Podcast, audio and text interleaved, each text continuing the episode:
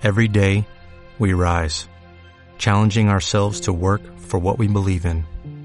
At U.S. Border Patrol, protecting our borders is more than a job, it's a calling. Agents answer the call, working together to keep our country and communities safe. If you are ready for a new mission, join U.S. Border Patrol and go beyond. Learn more at cbp.gov/careers. Soy un poderoso que tengo, por supuesto, influencia en muchas cosas. Esta no es la fiesta tuya, te equivocaste. No, es la fiesta de Pinochet. Radio La Central y el grupo de estudios discretos Paul Feyerabend presentan Vitrina distópica. La realidad no es capitalista.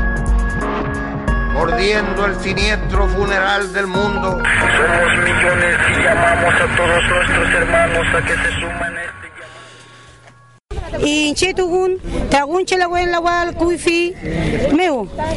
No solamente el pueblo mapuche que estamos nosotros defendiendo aquí, todo el mundo, todo el mundo. Aquí todo el mundo va a hacer. ¿Por qué? ¿Cómo nos dicen? Nos están, nos están prohibiendo la, la, las comidas. Que, que lo, ahora imagínense que McDonald's dice que no. McDonald's ya salió diciendo que ellos ellos están libres de todo. de todo Cuando eso es la, la, la peor, la peor basura que estamos, están comiendo nuestros niños.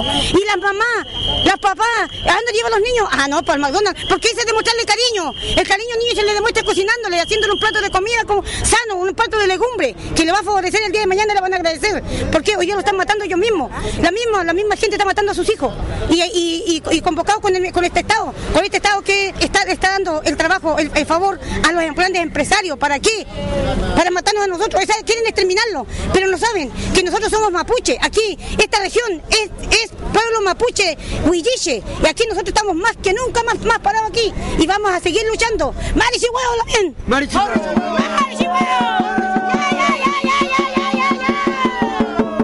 Eh, Mari Mari Pupeñi Pulamien de, de la capital, en la Guardia de Santiago. Pues nosotros nos encontramos acá en Puerto Vara para manifestarnos por el pueblo mapuche y también por los, huincas, digamos que no, no se dan cuenta todavía que este es un nuevo método de depredación, de colonización a nuestro país y a toda Latinoamérica. Todo ya se sabe que Estados Unidos, ¿cierto?, está perdiendo mucha economía y se están viniendo todos para acá a depredar nuestros recursos naturales, ya sea los lagos, los ríos, los mares, y eso, eso lo- lo- la naturaleza misma la van a hacer pedazos. Entonces nosotros estamos en contra de eso, como siempre los mapuches defendiendo la, la ñuque mapu. Bueno. Compañero Matías Catrileo. ¡Y siempre! ¡Y siempre! ¿Quién lo mató? ¡Los pacos culiados! ¿Quién lo mató? ¡Los pacos culiados! ¿Quién lo vengará? ¡El pueblo! ¡Como chucha, compañero!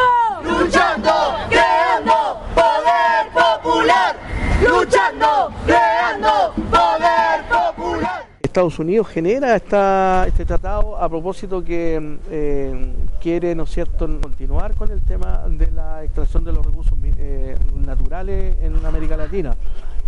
Entonces nosotros, conscientes de esa situación, nos hemos manifestado el día de hoy, eh, ya que en Puerto Varas se hizo la cumbre de estos países, de estos presidentes mandatarios, entre ellos Peña Nieto, que asesinó hace muy poco a profesores que estaban manifestándose por sus derechos. Nosotros eh, damos un respaldo y un apoyo solidario a la lucha del pueblo mexicano. Estamos con ellos y les mandamos un saludo desde la región de los lagos, desde nuestro sindicato, así como solidarizamos con los peñas con los hermanos mapuche que están en la lucha y en la pelea por la recuperación territorial. Eh, así con los pescadores artesanales que están eh, cuidando su mar, eh, su fuente de sustento diario de, vida. Este modelo económico capitalista neoliberal privilegia a las empresas y a los, empresarios en su extracción de recursos naturales, no privilegia a la familia, a, a la familia popular, a los trabajadores. Es un gobierno anti, antipopular, neoliberal, que no le interesa más que el lucro y la ganancia a toda costa. Y por eso nosotros estamos resistiendo y estamos luchando y organizándonos, organizándonos en Puerto Montt y en la región de los lagos para poder decir no al TPP, no a la reforma laboral, no a este gobierno que pretende engañar al pueblo con estas falsas reformas que al final, al cabo y a cuenta, no nos benefician a nosotros como trabajadores. Eh, especialmente como decíamos para la gente en México que hoy día está sufriendo una represión terrible del gobierno eh, en relación a las demandas legítimas que tienen las organizaciones sociales, entre ellas precisamente los pueblos indígenas en México. Un saludo también para ellos y también decirle que desde acá de Chile los pueblos en resistencia, principalmente el pueblo mapuche, le envía un saludo de fuerza y a seguir luchando porque el sistema que se ha globalizado, un sistema que nos está reprimiendo a todos, lo vimos hoy día acá en Puerto Vara, donde está precisamente el presidente de México, a quien le declaramos hoy día como una persona no grata en nuestro territorio. Le decimos claramente lo mismo el presidente de Colombia, son personas que no son gratas en este territorio porque ya han demostrado en los tiempos que llevan gobernando que lo que han hecho ha sido reprimir y castigar la, la legítima demanda social que hoy día se supone incluso está reconocida como un derecho humano, el derecho a manifestarse públicamente, pero estos estados no lo han entendido así y han reprimido y han asesinado y masacrado, como en el caso de México. Así que para los hermanos mexicanos que luchan, todas las organizaciones sociales, y como digo, en forma muy especial a nuestros hermanos indígenas en México, a seguir la lucha, levantando las armas de la dignidad y de la resistencia. Peucayal.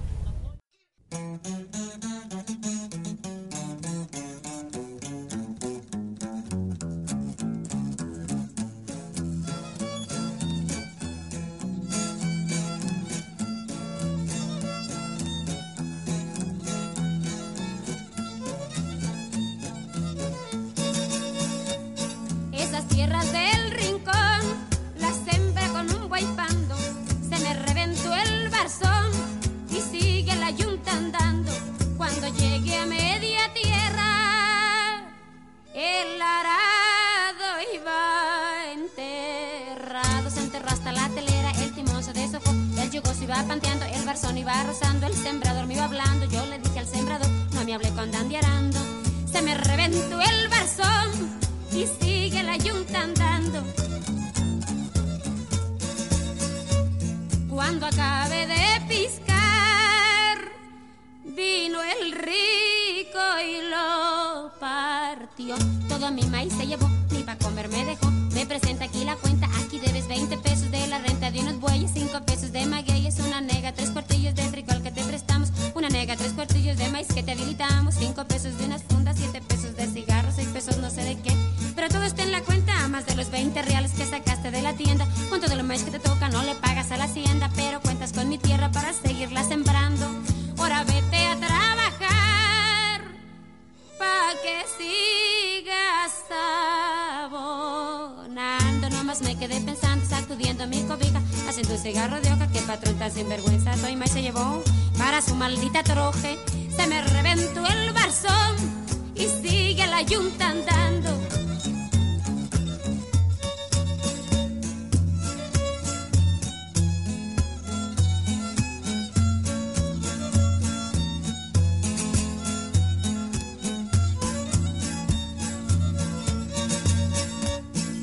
Cuando llegué a mi casita, me decía mi prenda amada, ¿onta el maíz que te tocó? Le respondí yo muy triste, el patrón se lo llevó por lo que debía en la hacienda, pero me dijo el patrón que contara con la tienda. Ahora voy a trabajar para seguirle abonando 20 pesos 10 centavos son los que salgo restando. Me decía mi prenda amada, ya no trabas con ese hombre, no me lo está robando. Anda al salón de sesiones que te lleve mi compadre y no le hagas caso al padre, él y sus excomuniones. Que no ves a tu familia que ya no tiene calzones. Yo tengo ya faldilla, ni tienes pantalones. Nomás me quedé pensando porque dejé a mi patrón. Me decía mi prenda amada que vaya el patrón al cuerno, como estuviéramos de hambre si te has seguido creyendo de lo que te decía el cura de las penas del infierno. Viva la revolución, muera el supremo gobierno. Se me reventó el y siempre seguí sembrando.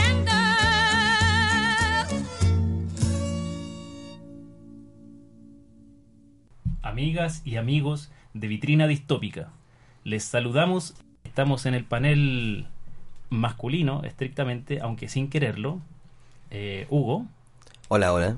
Paulino, quien les habla. Y tenemos a nuestro pato, quien viene desde el sur con noticias desde la resistencia. ¿Cómo estamos, pato? Bien, muchas gracias chiquillos por eh, permitirme este espacio para poder compartir un poco eh, lo que fue esta experiencia. una experiencia que, bueno, eh, se va a concentrar, pareciera ser, en, en el no al TPP, pero también nos va a permitir, por ejemplo, conocer algunas otras cosas que el territorio del sur de Chile eh, sigue vociferando, digamos. Eh, esta vez queremos caracterizar un poquitito el escenario político a partir de lo que fue la alianza, la- el encuentro de la Alianza del Pacífico, eh, pero que a partir de este encuentro, eh, cuestión que tú, Pato, reporteaste de manera súper eh, exhaustiva, yo diría, y, y que recogimos recién los audios en, en lo que acabamos de escuchar como introducción, eh, podríamos caracterizar como el estadio del imperialismo, de la guerra en curso en América Latina. Entonces, bueno, sin más, me gustaría como un poco que abordáramos este episodio, este, este encuentro de la Alianza del Pacífico en Puerto Varas, eh, caracterizándolo a partir de, de sus invitados, del cronograma, de cómo se dio esto y cómo se dio también la resistencia, la, la oposición a, a este encuentro de los mandamases. eh, Em, bueno, una, una de las cosas yo creo que importantes que recalcar, en este caso como invitado, ¿no? Claro. Em, el ensamble, digamos, que hay entre el programa anterior y este, ¿no? Claro. O sea, que importante también avistar que, digamos, existe una maquinaria que ya eh, opera, digamos, a nivel global, digamos, a nivel casi transnacional, eh, persiguiendo, generando desplazamientos forzados, eh, privatizando, ¿no? Y que, digamos, esta maquinaria se va a reducir principalmente a la instalación de un modelo, ¿no?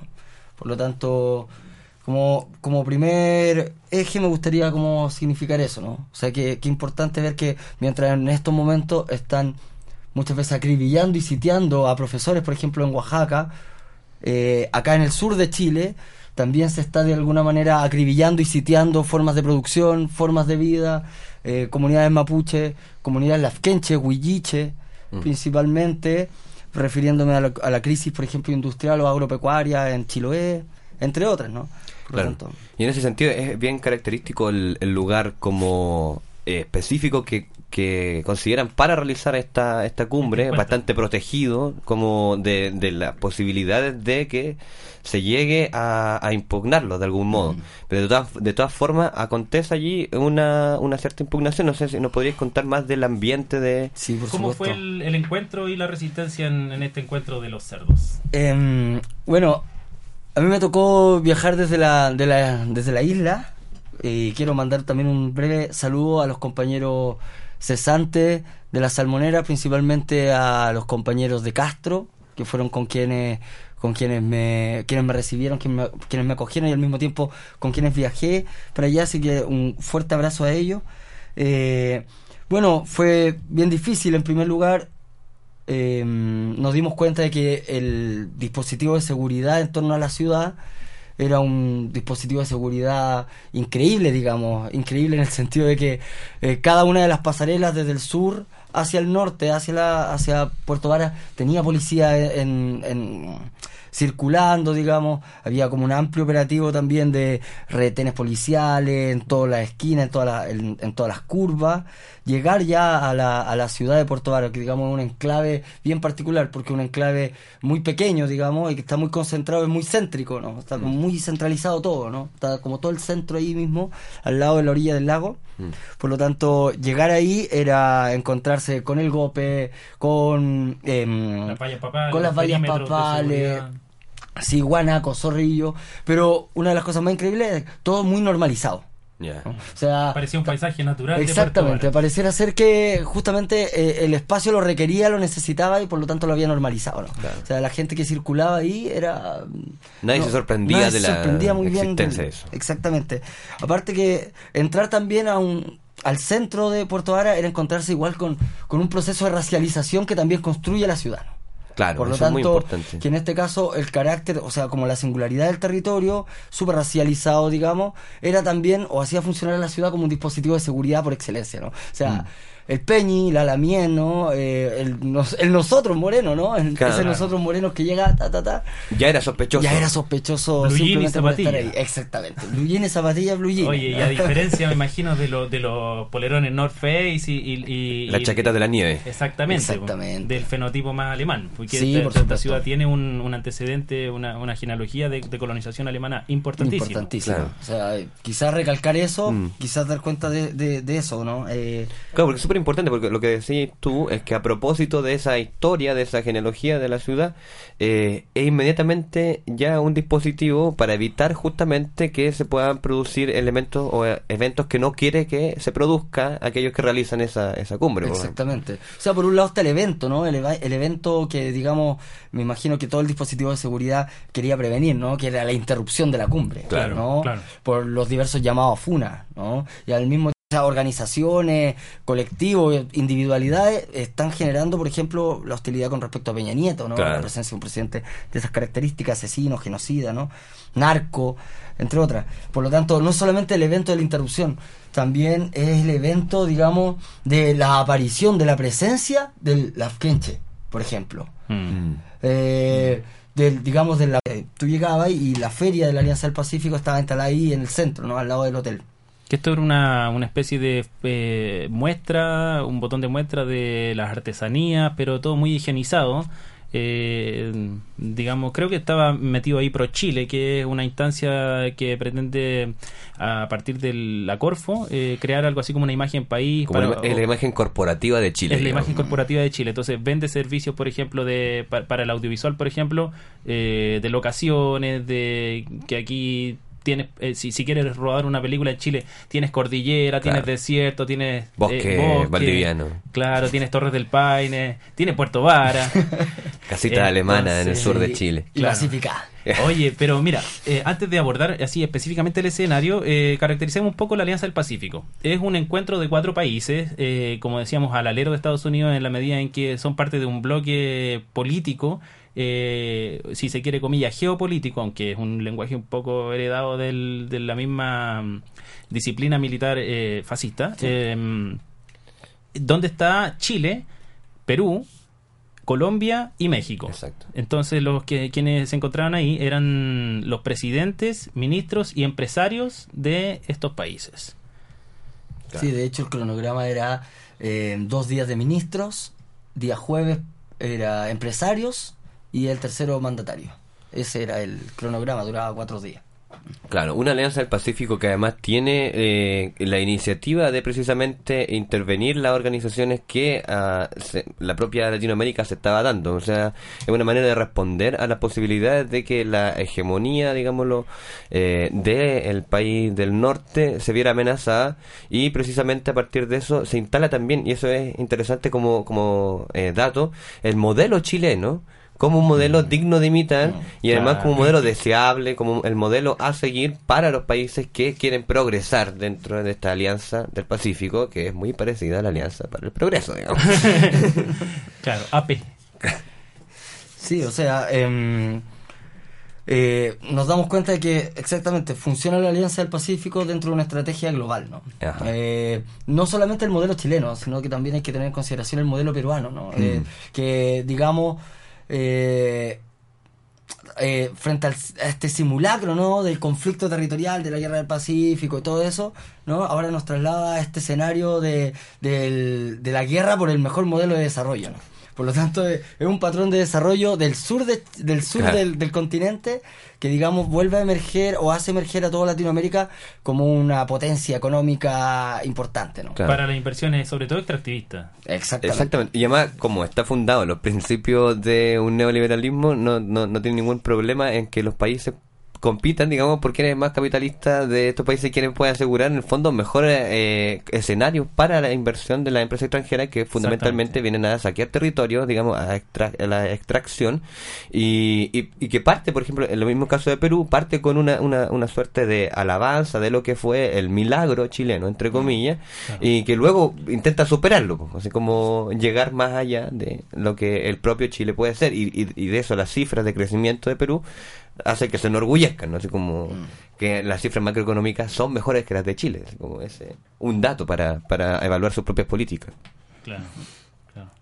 Bueno, pero ¿qué es lo que en, en el fondo, no sé, ahí para hincar el diente más en términos analíticos, eh, qué es lo que acontece con esta, este encuentro de la Alianza del Pacífico? ¿Qué es lo que nos revela en términos de cambio de escenario? Porque habíamos conversado en los anteriores programas que se había venido ciertamente dando un giro hacia la derecha tradicional oligárquica en América Latina, eh, en, en Argentina Macri gana las elecciones, dan el golpe en, en, en Brasil, eh, en, Bolivia pierde, Evo, pier- Evo pierde el referéndum, en Venezuela eh, el oficialismo pierde las elecciones legislativas. Y sin que pretendamos que todas estas iniciativas, comillas, progresistas, sean en realidad anticapitalistas, porque ciertamente operan bajo otra forma de capitalismo, digamos, donde el Estado al menos asegura derechos sociales, etcétera, eh, sí al menos comportaba incluso simbólicamente en, eh, en oposición a los intereses de Estados Unidos y, y del bloque imperialista clásico, si se quiere. Entonces,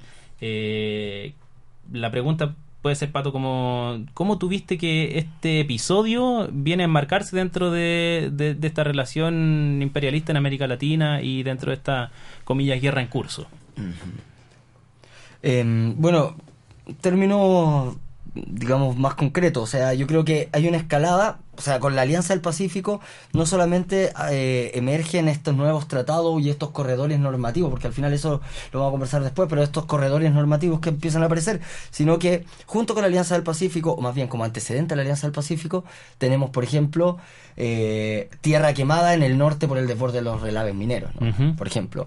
Tenemos la catástrofe ambiental en la isla grande de Chiloé. ¿no? Claro. 8.000 cesantes en menos de dos meses. ¿no? Em, tenemos al mismo tiempo eh, una migración, digamos, de empresas transnacionales desde los lugares de catástrofe hacia el extremo sur de Chile.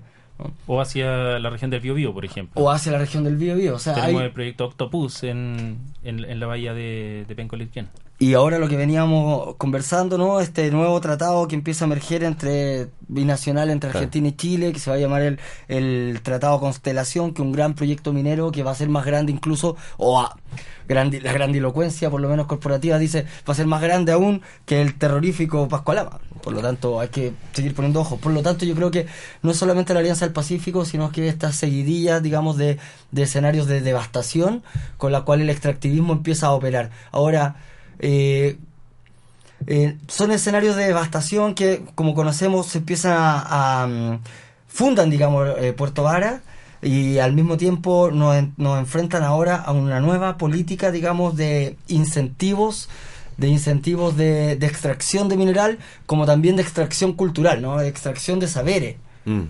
Por lo tanto, hay que, hay que poner ojo, yo creo que en que el extractivismo y esta Alianza del Pacífico no solamente habla de la, Del recurso natural. del recurso natural, sino que también del agotamiento de territorios, ¿no? De, de territorios que pueden ser urbanos también, ¿no? Por Claro. ejemplo, la avanzada entre el, esta, esta mixtura que hay entre capitalismo inmobiliario, ¿no?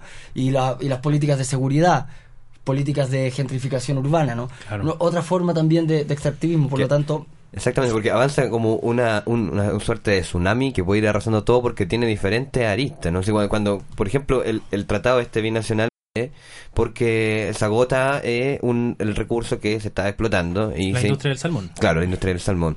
Y, y además coincide con que cada vez que se instala una nueva industria genera su propia forma de habitar, que es básicamente la de la, los dormitorios, ¿sí? como el Mm. intento de aplanar la, la, la vida eh, allí mismo, de lo que se puede hacer, para generar en el fondo su suministro de personal. ¿sí? Y, y que es cotidiano en cada lugar donde se instala un proyecto de extracción eh, importante. Yo creo que eso es una de las cosas que yo quiero dejar bien eh, como para después seguir y retomarla, ¿no?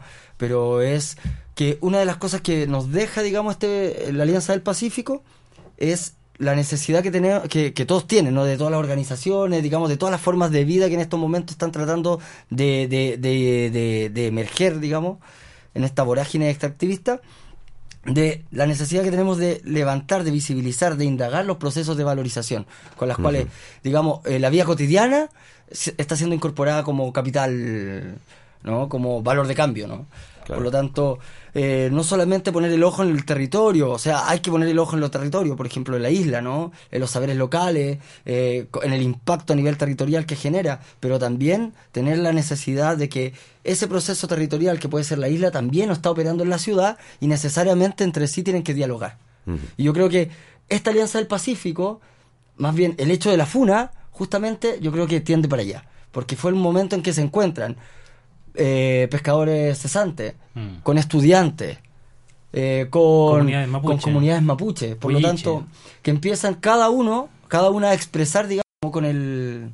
Claro, yo creo que además eso da pie para lo que podemos hablar en el segundo bloque, porque tiene que ver con justamente de cómo este tipo de, de contratos que se van a generar a partir de este tipo de tratados ignoran, vulneran y de hecho eh, expresamente rechazan la consideración de las variables particulares y locales de los lugares donde estos se insertan, ¿sí? como una forma de eh, valorizar su propia producción y por tanto eh, no, no, no, no puede sorprender que eso suceda porque es precisamente lo que buscan expresamente. Entonces, quizás vamos en, un segundo bloque desmenuzar más eh, eso.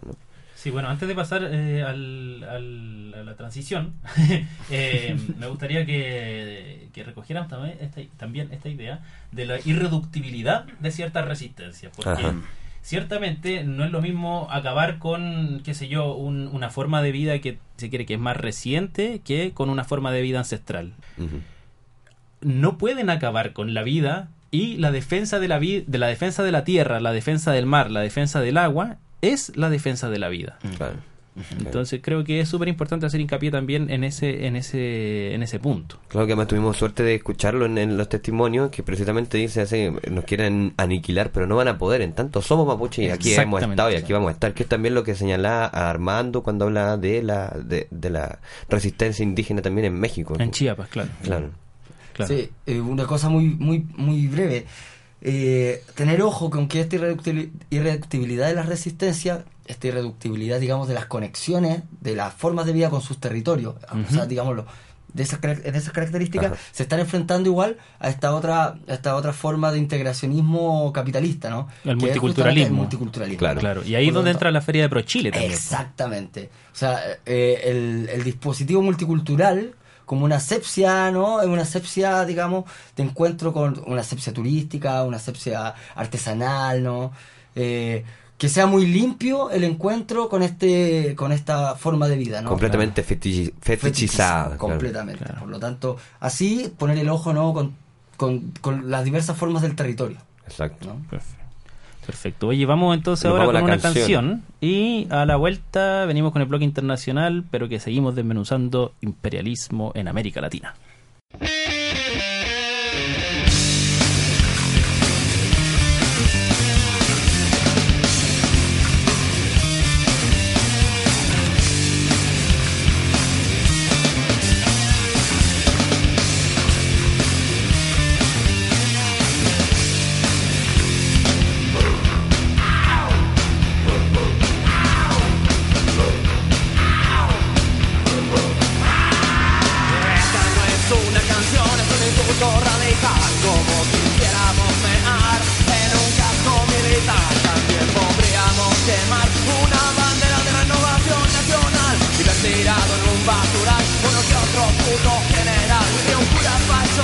Y un político farsante Yo te digo patria full Venga el burro y te lo plante Como quien quiera ver venir volar De las altas montañas Un gran cóndor con diarrea Que cagara, que cagara y que cagara En el congreso En la moneda Y en nuestra sana iglesia sana.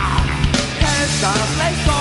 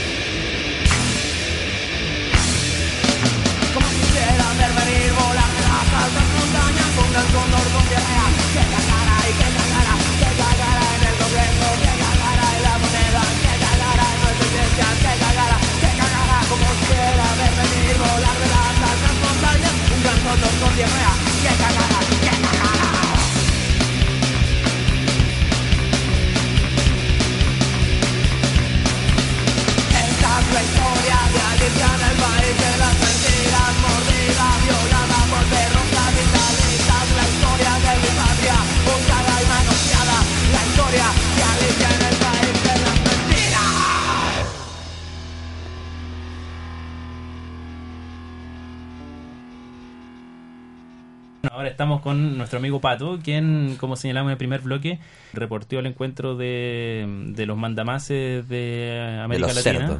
en Puerto Varas, donde se reunió en, con motivo de la Alianza del Pacífico. Eh, y los integrantes de la Alianza del Pacífico eh, en América Latina, que son Chile, México y Perú, Perú, y Colombia, Colombia.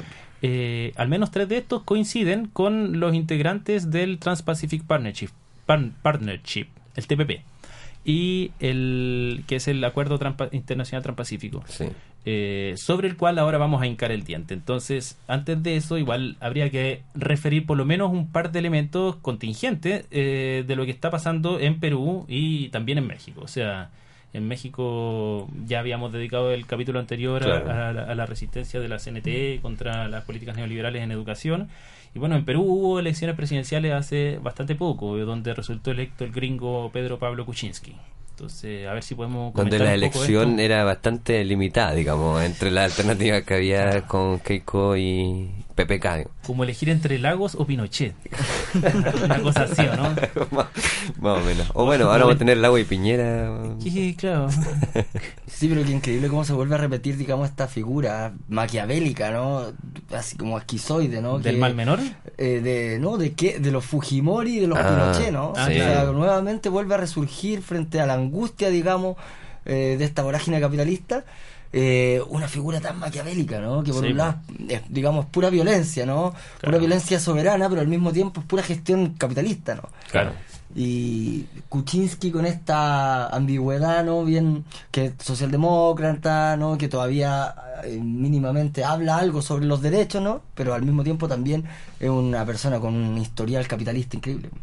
Claro, y que viene también como a, a procurar que el paso o que la profundización de las medidas neoliberales se den en el marco de lo que mismo la concertación pudo tener en su momento, como un marco de, entre comillas, humanista, como eh, para justificar en el fondo cualquier saqueo de- en el, eh, que en el discurso se va a entender como parte del progreso, como parte de, de una preocupación por el desarrollo de la sociedad, como incluso, no sé, en un momento de Ricardo Lagos su eslogan fue crecer con equidad, O igualdad. E- Equidad, igualdad, igualdad, igualdad era, claro, igualdad. En ese tiempo todavía no estaba de moda equidad. Claro. Eh, eh, pero que finalmente era simplemente, digamos, estratégico de algún modo para precisamente profundizar las medidas que ha venido tomando ya Perú hace un tiempo.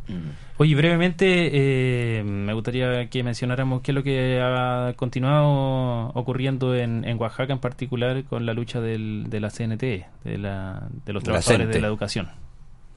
Sí, bueno, eh, lo que lo, la última información es que tenemos, aparte de que la, la represión continúa también, eh, es que se intenta ah, generar una especie de negociación, pero que en el fondo el, el panorama general es bastante eh, desolador porque lo que se está produciendo es la instalación generalizada, lo decíamos la, vez pasada, de el modelo de, de distintas eh, aristas del modelo neoliberal en México y que por tanto las alternativas son bastante clausuradas cuando, por ejemplo, incluso el presidente Peña Nieto está acá eh, en la alianza, eh, en la cumbre de la Alianza del Pacífico, para asegurar que las medidas que se están tomando van a llevarse a cabo, digamos. ¿sí?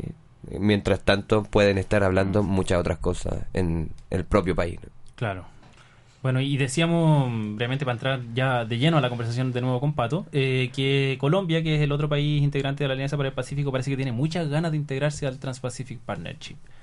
¿Qué es el TPP?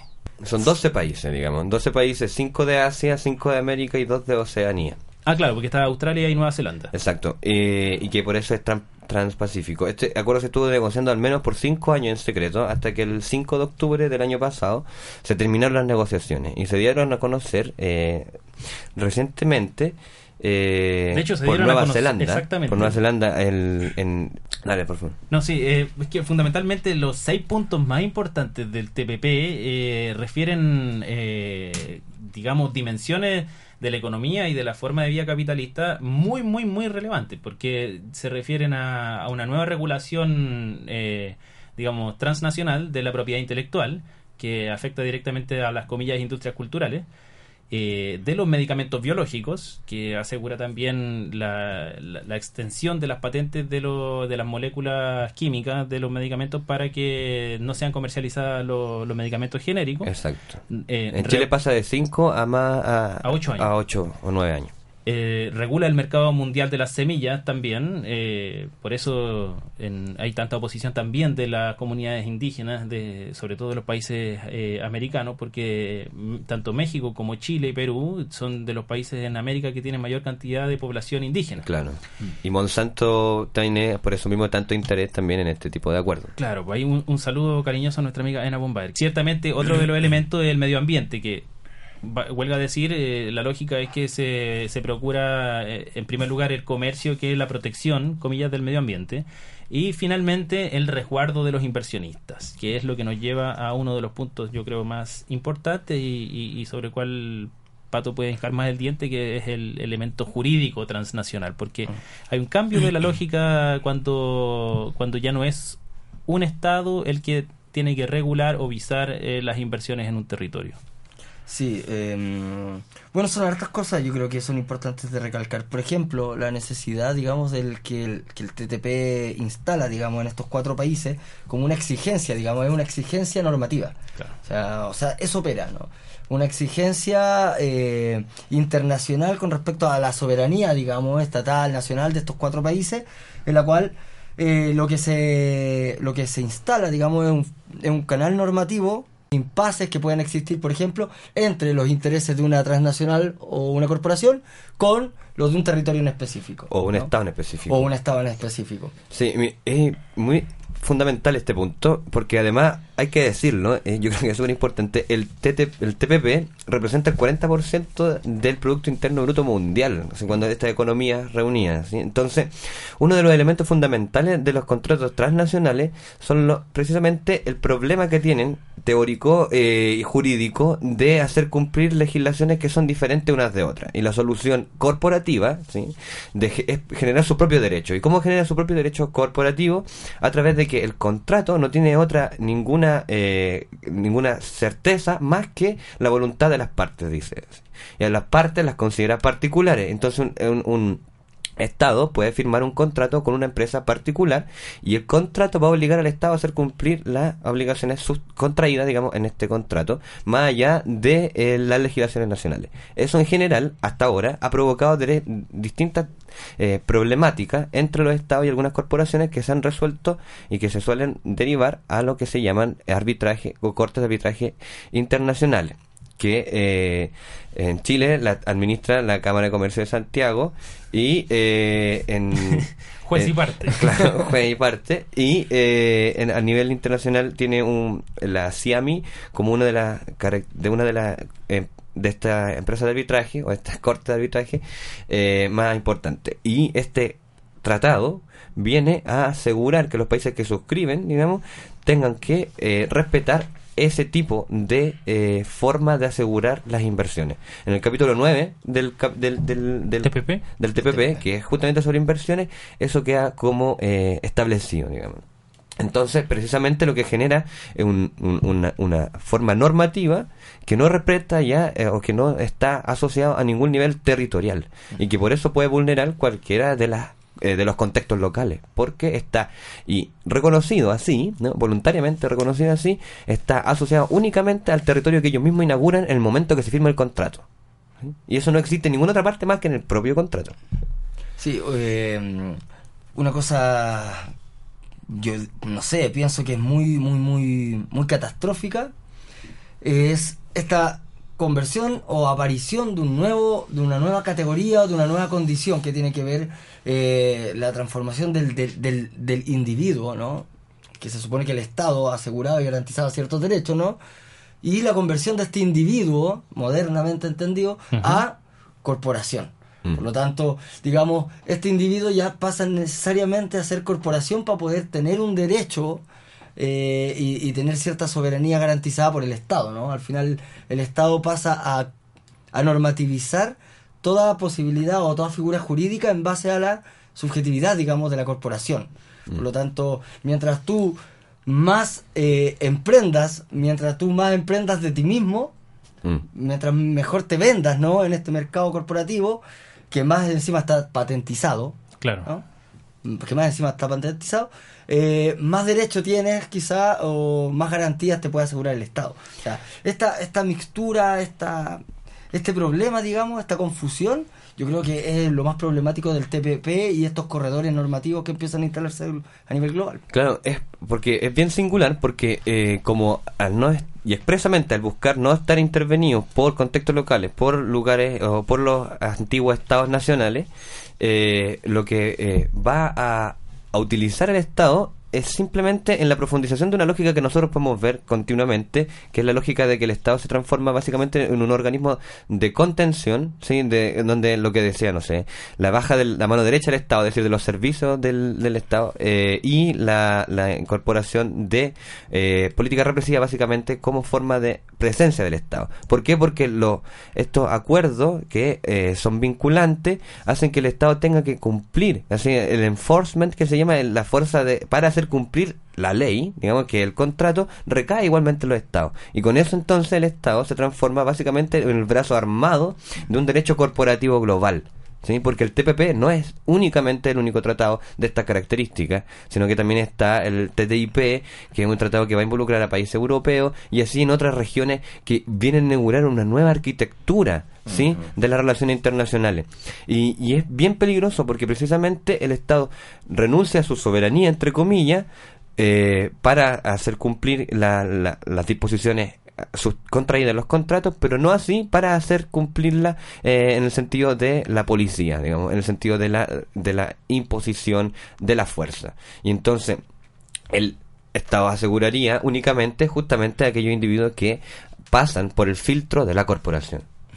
O sea, vidas normalizadas, territorios normalizados que son, digamos, eh, eh, territorios, digamos, dispuestos para la inversión corporativa. Por ejemplo, eh, Oaxaca, ¿no? O sea, en estos momentos el aplanamiento, digamos, del, del, del, del CNTE, del magisterio y de, de estas voces que están luchando por una educación otra, digamos, necesariamente tienen que ser eliminados y bueno, ahí justamente está el aparato estatal que se encarga de la neutralización de estas fuerzas, digamos, ¿para qué? Para instalar un proceso de privatización educativa, ¿no? Claro. Y, y- donde lo que entra, digamos, no es una corporación directamente, sino que es un patrón de desarrollo que, por ejemplo, es el patrón normativo OCDE de educación que empieza a estandarizar todos los principios educativos a nivel global. Exacto. Y lo, lo- quizás lo más curioso es que en este momento está actúa la fuerza para hacer cumplir una suerte de política pública que todos sabemos que tiene las raíces que tiene, pero eventualmente con la firma de este tipo de contrato, con este firma este tipo de tratado, Esa fuerza va a actuar en otra dirección. va a actuar simplemente por contrato. Porque lo que hace en el fondo este derecho corporativo es que se pueda contratar la fuerza policial para hacer cumplir una ley que no tiene otra forma de hacerse cumplir, porque no tiene otro fundamento más que el, pro- el- el propio contrato. Los estados ahí como subcontratistas en el fondo de estas nuevas eh, conglomerados de co- corporativos eh, transnacionales. Exactamente. Sí, donde se indistingue mercado y seguridad. ¿No? Claro, y nosotros tenemos claro. un caso eh, muy especial, digamos, el caso de Caimanes hace muy poco, ¿no? que, que por, digamos, a nivel, a nivel jurídico sale a favor la comunidad, ¿no? Pero en términos operativos, la policía sigue, la policía sigue resguardando la inversión Luxich. de Luxich. Por lo tanto, ahí ya tenemos un, un claro ejemplo, ¿no? De lo que es este proceso. Lo mismo también eh, lo que fue el Mayo Chilote, ¿no? Eh, lo que fue el Mayo Chilote, así con distintas, distintos otros territorios. Bueno, y después lo que va a ir pasando crecientemente, yo imagino, eh, con la agudización de los conflictos socioambientales, es que la, también se van a empezar a privatizar las fuerzas de orden, las fuerzas so- eh, militares, como lo que ha pasado en Afganistán y en Irak. Ajá. O sea, ahora ya no es el Estado, o sea, perdón, el, el ejército regular de Estados Unidos desplegado en estos territorios, sino que son eh, empresas de seguridad que, comillas, prestan servicio, son mercenarios eh, Claro. al servicio de eh, un Estado pero digamos dentro de lo que es una lógica de ocupación y una lógica de extracción y una lógica de nueva regulación de la economía. Entonces no nos sorprendamos cuando tengamos acá eh, en el Gualmapu por ejemplo eh, fuerzas privadas ya digamos comillas legalmente instaladas eh, eh, atacando los territorios y atacando las comunidades. Sí, yo igual creo que de todas maneras acá siempre opera el principio de la economía y de la economía en el poder, digamos, en el ejercicio del poder. Entonces, mientras mientras se pueda contar con el Estado como fuerza de represión o como fuerza de seguridad de parte de las corporaciones, que es lo que más o menos va apunta a este tipo de tratado, eh, se le hace necesario en ciertos países eh, que prolifere la fuerza de seguridad privada. Y, y eso, eso está por verse, digamos, pero, pero a mí me, me parece así porque prima el principio de la economía siempre. O sea, si, si lo puede hacer gratis, porque vamos a tener que contratar, porque gratis entre comillas, ¿no? porque... el- Que no es nada de gratis. Claro, po. porque la plata, o sea, ahora compraron 140 misiles en, un- en- en qué sé yo, y, y el Estado está gastando constantemente plata en fortalecer ese tipo de, de disposiciones. Pero para las corporaciones les sale gratis. ¿sí? Si, si tuvieran que poner plata ellos contratando fuerza de seguridad, eso es, es menos económico en términos de ejercicio de su propia dominación. O sea, pero ahora las forestales en Gualmapo igual, ellas colocan plata para las fuerzas de ocupación de- del GOPE y de la Fuerza Especial de Carabineros, de la novena zona de orden de la Araucanía. En tanto, todavía no entra en vigencia un, con- un tipo de acuerdo como este tampoco. Claro, pero es que por eso digo, en O sea, alguna, en en medida, ¿no? en alguna medida igual nos podemos anticipar al escenario que puede venir en términos de la privatización securitaria. Sí, bueno, es que eso está para discutir porque yo creo que eso no- es lo que va a suceder, ¿cachai? Sino que lo que, que, que- que lo- que sucede es con este tipo de tratados es que el Estado se hace privado simplemente. ¿sí? O sea, actúa al servicio del interés corporativo y que lo que le hace ahorrarse la plata de lo público lo que ha sido privatizado. Y digo, ha sido privatizado no necesariamente por el ejercicio mismo de- del poder que puede generar la policía interviniendo, ¿no? Sino cuando ya se instala, digamos, en términos subjetivos, toda la sociedad a operar en términos del consumo, del endeudamiento Sí, masivo, sí. de la clientelización. Por lo tanto, eh, la privatización de lo público pasa también por eso, más que por las estructuras. O sea, las estructuras son importantísimas de empezar a, a- a evidenciarla, a, a- a difundir, el, lo- a, a denunciar, digamos. Pero es también importante dar cuenta que los procesos al final de, de- del extractivismo pasan también por la capacidad de... Es un concepto, de- es de un crear una concepto que yo creo que hay que empezar a criticar en todos los aspectos, de empoderamiento. ¿no? Ah, pero- O sea, Sí. el empoderamiento, o sea, la capacidad que tiene el sujeto de volverse eh, emprendedor de sí mismo. responsable de, su situación. De capitalizarse, ¿no? Eh, y al mismo tiempo de operar como policía. Ajá, ¿no? Frente ajá. a aquel que no se no- que, que no ya se normalizado en los mismos términos Exactamente, yo creo que de hecho ese es un ejercicio más económico porque va de la mano con la idea de la responsabilidad social corporativa, la responsabilidad social empresarial, que son precisamente dispositivos ya no para paliar algo, sino derechamente para intervenir comunidades. Sino, no, no es que vayan a, a- a decir, bueno, nosotros no estamos mandando aquí una cagada, estamos contaminando y vamos a paliar, sino que vienen desde antes posibilitando el ejercicio de la propia eh, empresa que va a instalarse. Y lo que hace justamente es ofrecer algún tipo de, eh, ac- de cambio, de algún tipo de dones, digamos, para que los individuos justamente vayan a concebir lo que viene desde el punto de vista del neoliberalismo o de una subjetivación favorable a la individualidad que le favorece al mercado a su vez. Sí, y ahí el culpable es el territorio, ¿no? O sea, el territorio que se mantiene, digamos, indómito, así Claro. como lo ha sido el Gualmapu, así como lo están siendo diversas organizaciones, diversas comunidades, ¿no? Eh, el culpable es el indómito, ¿no? Por lo tanto, como, es, como se niega a incorporarse a esta responsabilidad social corporativa mundializada, tiene que ser de alguna manera neutralizado, ¿no? Y son nuevas prisiones las que empiezan a operar Claro. ¿no? sobre ella. Claro, y ahí está el, el brazo represivo que va a actuar justamente contra la oveja que se resiste volver al rebaño. Exactamente. Sí, bueno, eh, ya vamos a, a dar por finalizada. No, no quisiéramos dar por finalizado este Claro sexto no. capítulo, porque en realidad hay hartas cosas más que decir. Sin embargo, en virtud de la, comillas, economía del tiempo, porque estamos bastante Atravesados por esa... por esos conceptos. No, no, no. Bueno, pero en definitiva sí, te- mucha gente también nos, nos, nos ha hecho saber que los programas de una hora y media a lo mejor se hacían un poquitito largos, difíciles de escuchar en ciertas circunstancias. Entonces, además, eh, como estamos todavía en la errancia, Claro. eh, en la búsqueda de un espacio donde instalarnos, o no, eh, hemos, hemos probado este nuevo formato. Sí, Bueno, formato- más Twitter que Facebook. Digo. O sea, 140 Snapchat. caracteres. Vamos a ir desapareciendo. Oye, Pato, te queríamos agradecer muchísimo por tu presencia, por tu reporteo, por el material que nos compartiste, por el testimonio que nos has compartido y por también la reflexión y la analítica que hemos desplegado Claro. acá. El, disculpen chiquillos, antes también les quería dar las gracias por, por permitirme eh, justamente eh, es necesario encaminar, digamos, las afinidades para poder construir espacios de expresión, de amplificación, digamos, de lo que está aconteciendo en distintas zonas del- del país, ¿no? Y no solamente del país, sino que a nivel internacional, cuando esta maquinaria está operando. Por otro lado, quería igual enviarle un fuerte saludo a todas aquellas personas y comunidades y organizaciones que me, digamos, que me acogieron, ¿no? Exactamente. Eh, saludar un, mandar un fuerte abrazo a las comunidades lafkenches de Miwin Bajo, que tienen una gran, una gran experiencia de resistencia frente a esta maquinaria eh, extractivista, el acueducto, el acueducto de Selco principalmente, por ejemplo. Claro. Eh, a las comunidades huilliches que en estos momentos están tratando de recuperar sus costas del extractivismo industrial, de Marine Harvest, de Camanchaca, de, de, de industrias salmoneras tan terribles que han devastado toda la isla. Al mismo tiempo a los colectivos, a los colectivos organizados que nacen, crecen y empiezan ahora a proliferar después de este gran mayo chilote. Un fuerte abrazo a ellos. Y más al sur a las compañeras a las compañeras de la de la recolección de frutas de Chilhue que a la compañera Pabla principalmente que fue quien ahí tenemos unas entrevistas que en algún momento saldrán. Eh, un fuerte abrazo también para ellos. Eso Eso, nada, y de nuevo, muchas gracias. eh, y obviamente queda como un nuevo panelista adjunto de Vitrina Distópica. Oye, esto fue Vitrina Distópica, la realidad no es capitalista, por Radio La Central.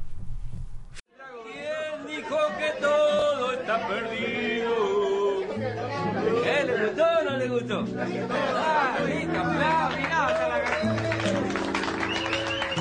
¿Quién que todo está perdido? Yo vengo a ofrecer mi corazón. Tanta sangre que se llevó al río. Yo vengo a ofrecer mi corazón. No será tan fácil ya sé qué pasa, será tan simple como pensaba.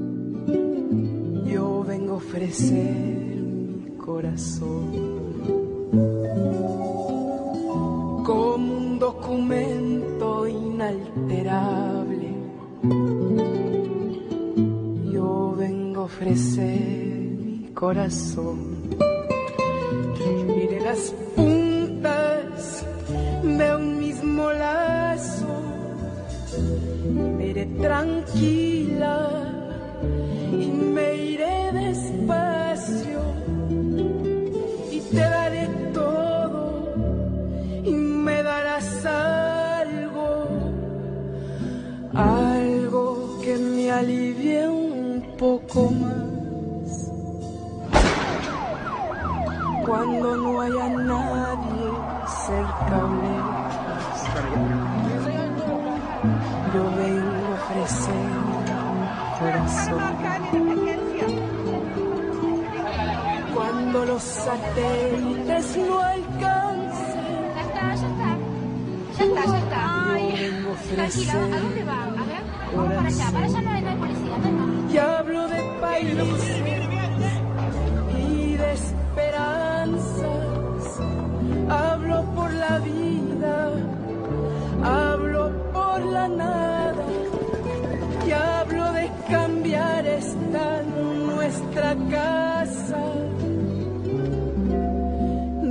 cambiarla por cambiar no más. ¿Quién dijo que todo está perdido? Yo vengo a ofrecer mi corazón.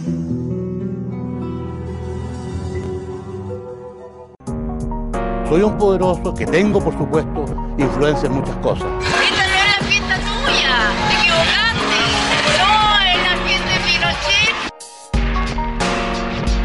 Radio La Central y el grupo de estudios discretos Paul Feyerabend presentaron Vitrina distópica. La realidad no es capitalista. mordiendo el siniestro funeral del mundo. Somos millones y llamamos a todos nuestros hermanos a que se suman.